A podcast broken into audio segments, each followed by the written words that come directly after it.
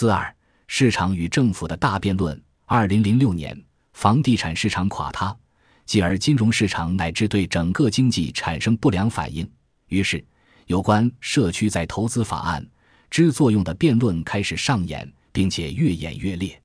这一标题的辩论从属于一个更宽泛的大论战主题，即鉴于房地产市场对经济的致命影响，究竟是没有监管的自由市场，还是政府应该为房地产的兴衰负主要责任？有一些人认为，是自由市场资本主义的本质造成了经济的诸多问题，例如理查德·波斯纳在其著作《资本主义的失败》中阐述的社区再投资法案。及其规范下的信贷均不是经济下滑的始作俑者，甚至连房利美和房地美之于经济危机的作用，都在波斯纳教授的笔下被归结到其私营企业的出身之上。两家企业均由于陷入刺激抵押贷款证券，于二零零八年九月破产，并被政府接管。然而，尽管持有的是联邦牌照，他们却自始至终都是私营企业。倘若没有股份，没有高薪报酬，那么他们的管理人员便不可能甘于承受如此众多的风险，因为他们将缺乏利益的动机。住房与城市发展部在向房利美和房地美施压，强制制定其购买发放给被服务水平低下人口贷款的数字目标的过程中所起的作用，在波斯纳教授描述的景象中，似乎消散到其背景构图中。而这一背景的特征是政府的应对，既是自由市场意识的产品，同时也是将经济带入困境的市场资本主义。其他的说法则包括认为应该对国家经济问题负责的是对监管的一种哲学厌恶。尽管波斯纳教授认同社区在投资法案确实要求联邦银行监管机构鼓励银行贷款给那些信用风险大的人群，因为他们收入一般。而其他于二十世纪九十年代通过大量的各项立法，也确实在鼓励房利美和房地美提高向中低收入家庭发放尤其担保的贷款的数量。但与此同时，波斯纳教授却体会到，法律确实没有要求银行发放高风险贷款。事实不辩自明，当银行因为未能提交给监管部门他所希望看到的数字而遭受歧视性的高昂制裁之时，当银行同样因为未能提交给司法部门他所希望看到的数字而遭到司法部门的指控之时，法律的一切实际目的便演绎成为发放那些在没有威胁的情况下绝对不可能发放的高风险贷款。来自社区在投资法案下银行业四大监管机构：美联储、联邦储蓄在保险公司。联邦储蓄管理局以及货币监管局的官员们一致否认社区再投资法案为房地产兴衰大爆发的根源。他们以及他们的支持者提出了四项主要的抗辩：一、社区再投资法案于1977年通过立法，而房地产的兴衰骤然爆发于21世纪；二、绝大多数的贷款并非社区在投资法案下的贷款。三发放绝大多数刺激抵押贷款的机构，绝大多数并非社区在投资法案范围内的机构，而是非银行类型的金融机构，诸如抵押贷款公司、金融公司以及信用合作社等。四贷款逾期率、违约率以及丧失抵押品赎回权率，在社区在投资法案贷款与其他类型的抵押贷款之间并无太大差别。无论这些抗辩如何受欢迎。他们都经不起认真的盘查。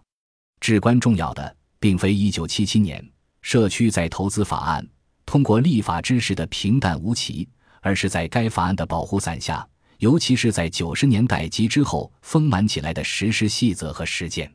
1989年、1995年以及2005年三次出台的监管细则，不仅仅旨在向银行施压，强制其改变现有营业网点分布格局。向被服务水平低下的人群靠近，更是实实在在的强制要求银行向这一人群发放贷款。即便要做到这一点，不得不采用创新性的、灵活的信贷实践。就像前面已经提到过的那样，联邦监管部门给每一家银行为被服务水平低下人群发放贷款的情况进行评级，并且在银行申请获得监管部门对其商业决策的批准时。慎重考虑银行获得的评级得分。尽管非银行借款人，诸如抵押贷款公司、金融公司以及信用合作社等，并非社区在投资法案监管的范畴，但他们同样受到反对信贷歧视的公平住房法案以及平等信用机会法案的制约，并在受迫于负面监管或检举行动的威胁下。与住房与城市发展部于二十世纪九十年代签署了所谓的自愿协议。该自愿协议同样将社区在投资法案的各项基本原则奉如神明。公平住房法案以及平等信用机会法案保护伞下的检举和起诉仍然可以仅仅依据单纯的统计偏差。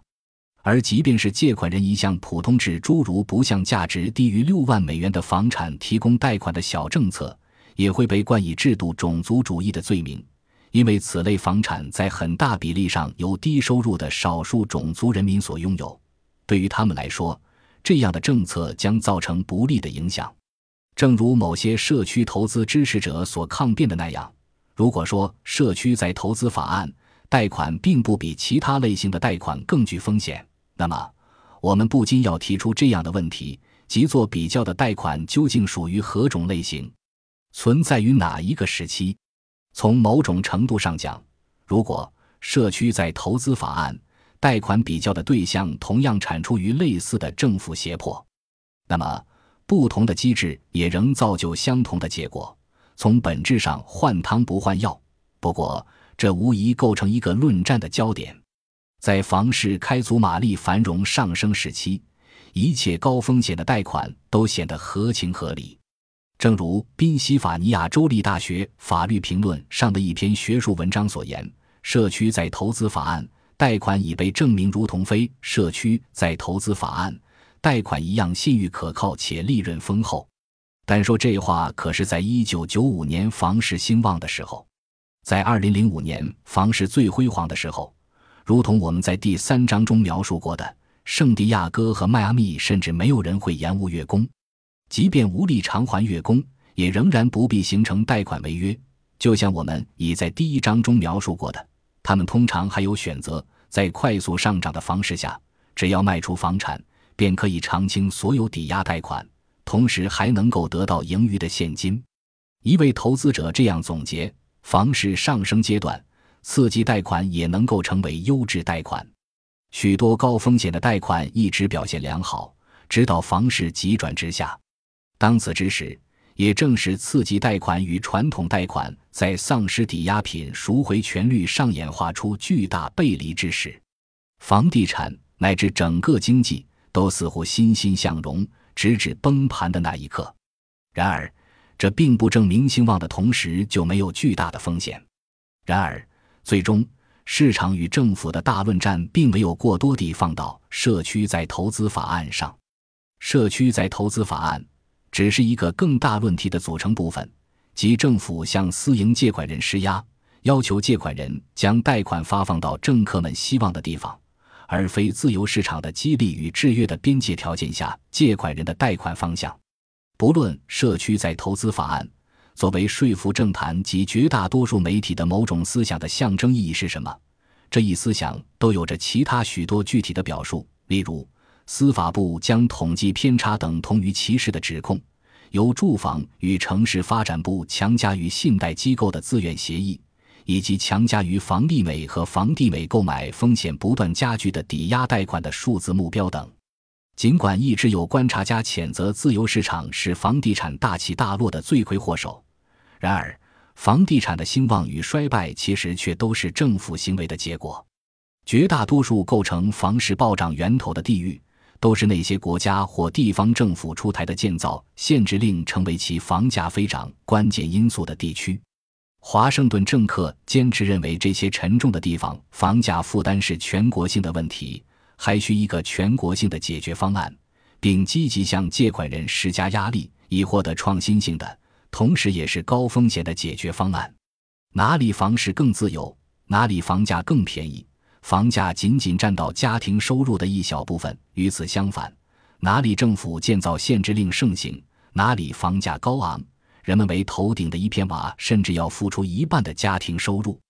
那些引领房市暴涨的地区，远远谈不上自由市场。房利美和房地美同样远离自由市场。与许多自由市场下的企业不同，这些混血组织不仅由联邦政府成立，不仅由美国总统亲自任命其十八位董事构成的董事会中的五个席位，他们享受更多特权，例如豁免竞争对手必须缴纳的国税和地税，豁免证券和交易委员会收取其竞争对手的交易费，以及要求竞争对手遵循的各种限制。此外，由于明确的以及不明确的联邦支持，他们的融资成本也低于竞争对手。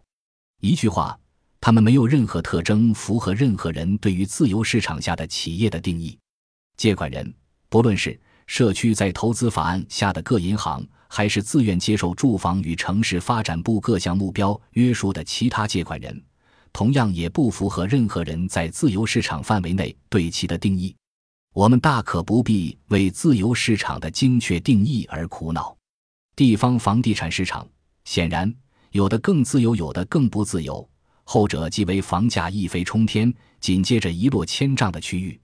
因而，信贷市场显然有时政府调控宽松，有时政府调控升级。在政府以各种形式大规模介入之前，房地产世代名列最稳健的投资品之一。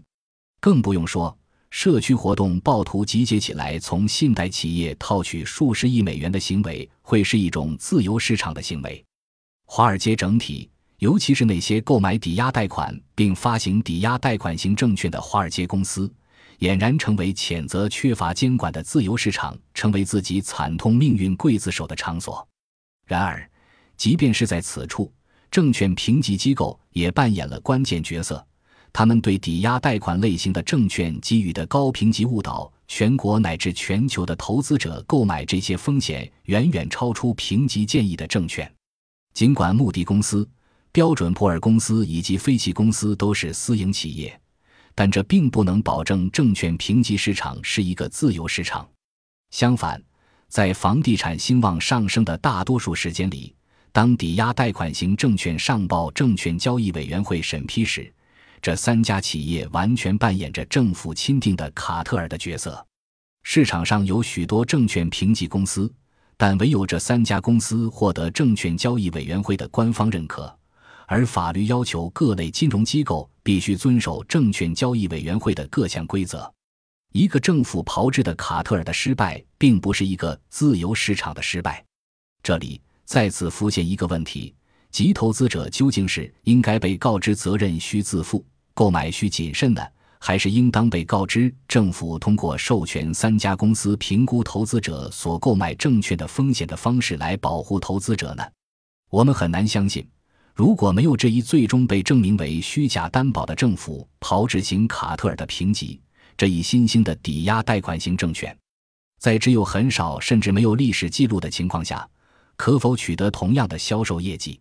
指责缺乏监管的自由市场是造成房地产大起大落，并带来进一步悲惨后果的抗辩，确实可以形成一个真命题而变得不可辩驳。只需简单的将涉及其中的所有关键机构都定义为监管缺失的自由市场即可，这彻底的颠覆事实。